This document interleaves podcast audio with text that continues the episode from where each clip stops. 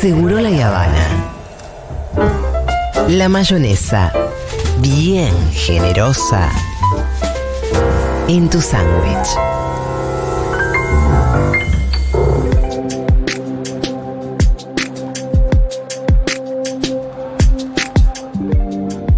Bueno, eh, es para mí una enorme alegría, ya tenemos bastantes alegrías para el día de hoy con el anuncio del festival que acabamos de hacer, pero también tengo otro anuncio y es que se lanzó en el día de hoy la segunda temporada del gran podcast PCR eh, Pandemia y Ciencia por Ernesto Renick. Y para hacer ese lanzamiento estamos en comunicación con nuestro querido amigo ya, porque cuando uno lo escucha todo, cuando uno lo escuchó todos los días, se hizo amigo de alguna Claro manera. que sí.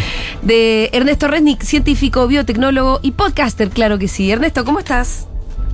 Hola, ¿qué tal? Colega, casi ya, ¿no? Eh, colega, claro. Eh, vos lo decís por, por periodista, no me vayas a decir, no me, no me ofendas, ¿eh? Yo No, todavía no, sé, no llego a periodista.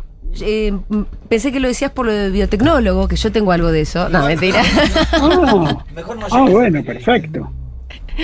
No, la verdad que no, Ernesto, pero, pero sí, sí me interesa muchísimo la ciencia, de siempre me interesó, y la verdad que el capítulo de hoy lo disfruté muchísimo, porque ya no es Ernesto cinco, ocho minutitos eh, tirando más bien las novedades, sino que es Ernesto desarrollando un poquito más.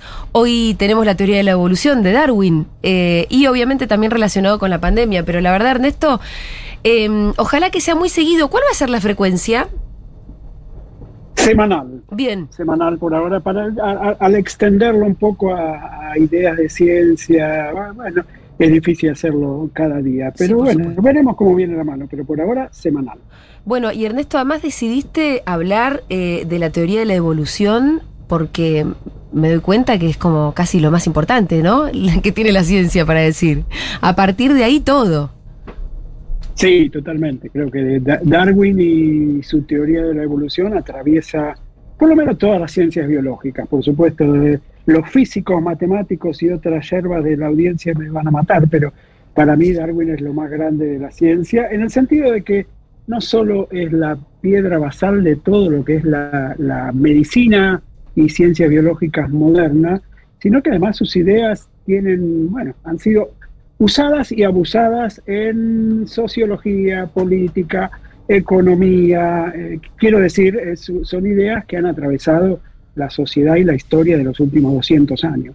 Es interesante, vos también contás cómo, bueno, eh, mal entendido, el darwinismo también fue como muy abusado, como decías vos recién, incluso por la derecha, como esa idea de gana el más fuerte también gusta en ese sentido, aunque no tiene nada que ver con eso.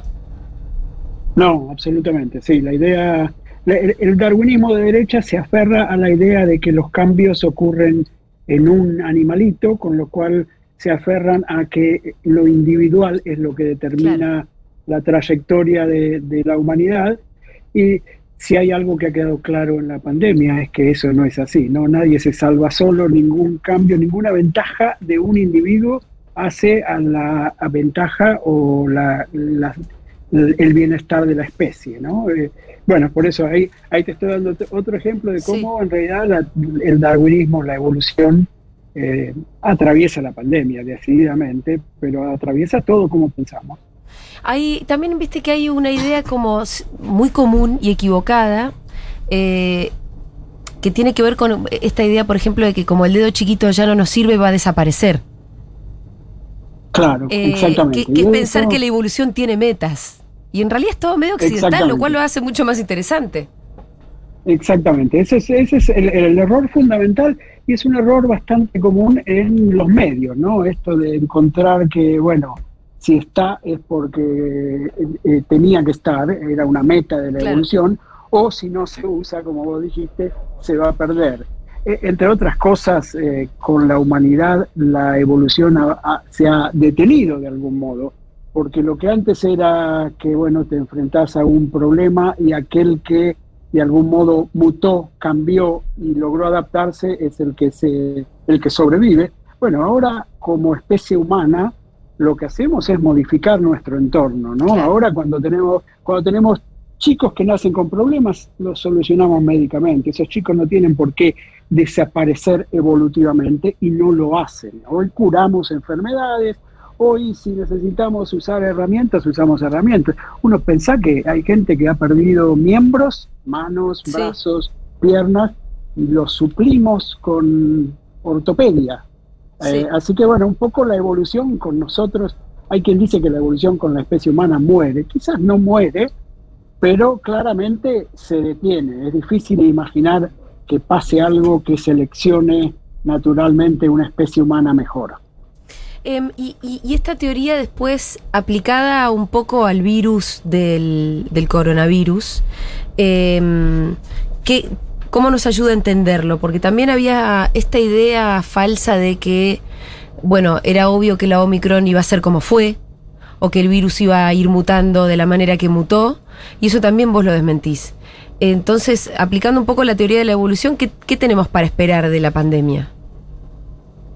Exactamente, se usó un poco ese argumento de que Omicron es más leve y que tenía que ser más leve. Al decir eso, lo que se está diciendo es, eh, bueno, la pandemia se acabó, porque si Omicron ya es más leve y los virus solamente pueden evolucionar a más leves, bueno, ya está, salgan todos a laburar, no se cuida nadie, que ya está. Claramente no es cierto. Eh, y, lo que digo en el episodio es eh, un poco eh, lo que tiene que ver con la evolución de, las especies en toda la historia de la biología. Con los virus es igual.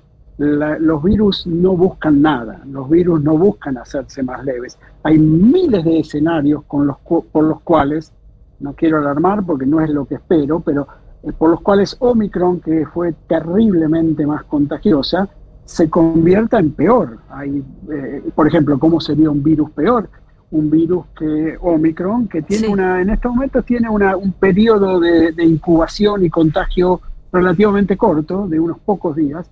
Imaginamos, imaginemos si eh, Omicron ahora pasa a tener un, un periodo asintomático de dos semanas, o sea, millones de personas van a tener el virus, van a andar contagiándolo y recién se mueren al día 16 o 15.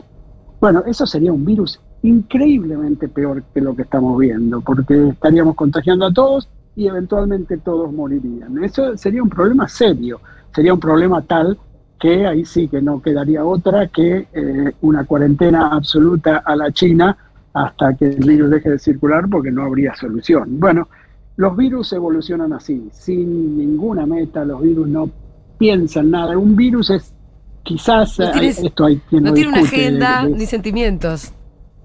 Exactamente, no tiene nada. Lo único que hace es reproducirse y cuando se reproduce produce errores. O sea, en realidad la evolución del virus es consecuencia de que los virus son estúpidos y cometen errores. Es el, y si alguno de esos errores produce una variante peor, bueno, ocurrió. Al virus le importa tres pitos, ni se entera.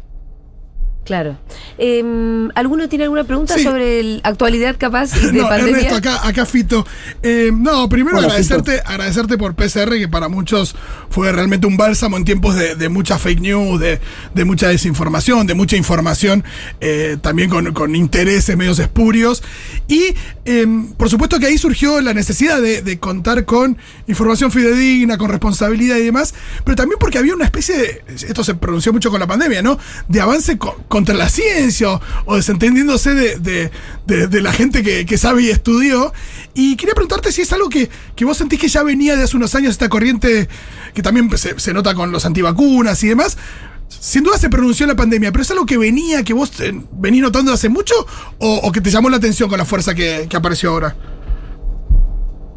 Eh, gracias, eh, eh, mira, siempre estuvo, ¿no? Creo que la pandemia lo puso, lo, expuso de manera peligrosa, ¿no? Porque la, no ciencia, la anticiencia o la pseudociencia se interpuso en, un momento en el cual la ciencia tenía que ser eh, fidedigna, ¿no? Tenía que ser lo, que vemos, lo que hacemos, encontrar soluciones. Porque te voy a dar un ejemplo claro, por ejemplo, las vacunas, ¿no? El, eh, muchos de los que te decían en el 2020 que no había que hacer eh, cuarentenas, que no había que tener cuidados, incluido eh, como Estado el, Estado sueco, ¿no? El, epidemiólogo sueco de cabecera, la idea era, bueno, no va a haber vacunas por dos, tres, cuatro años seguro, con lo cual esto es, no, no es sostenible, no podemos encerrarnos cuatro años, con lo cual salgamos y nos contagiamos todos.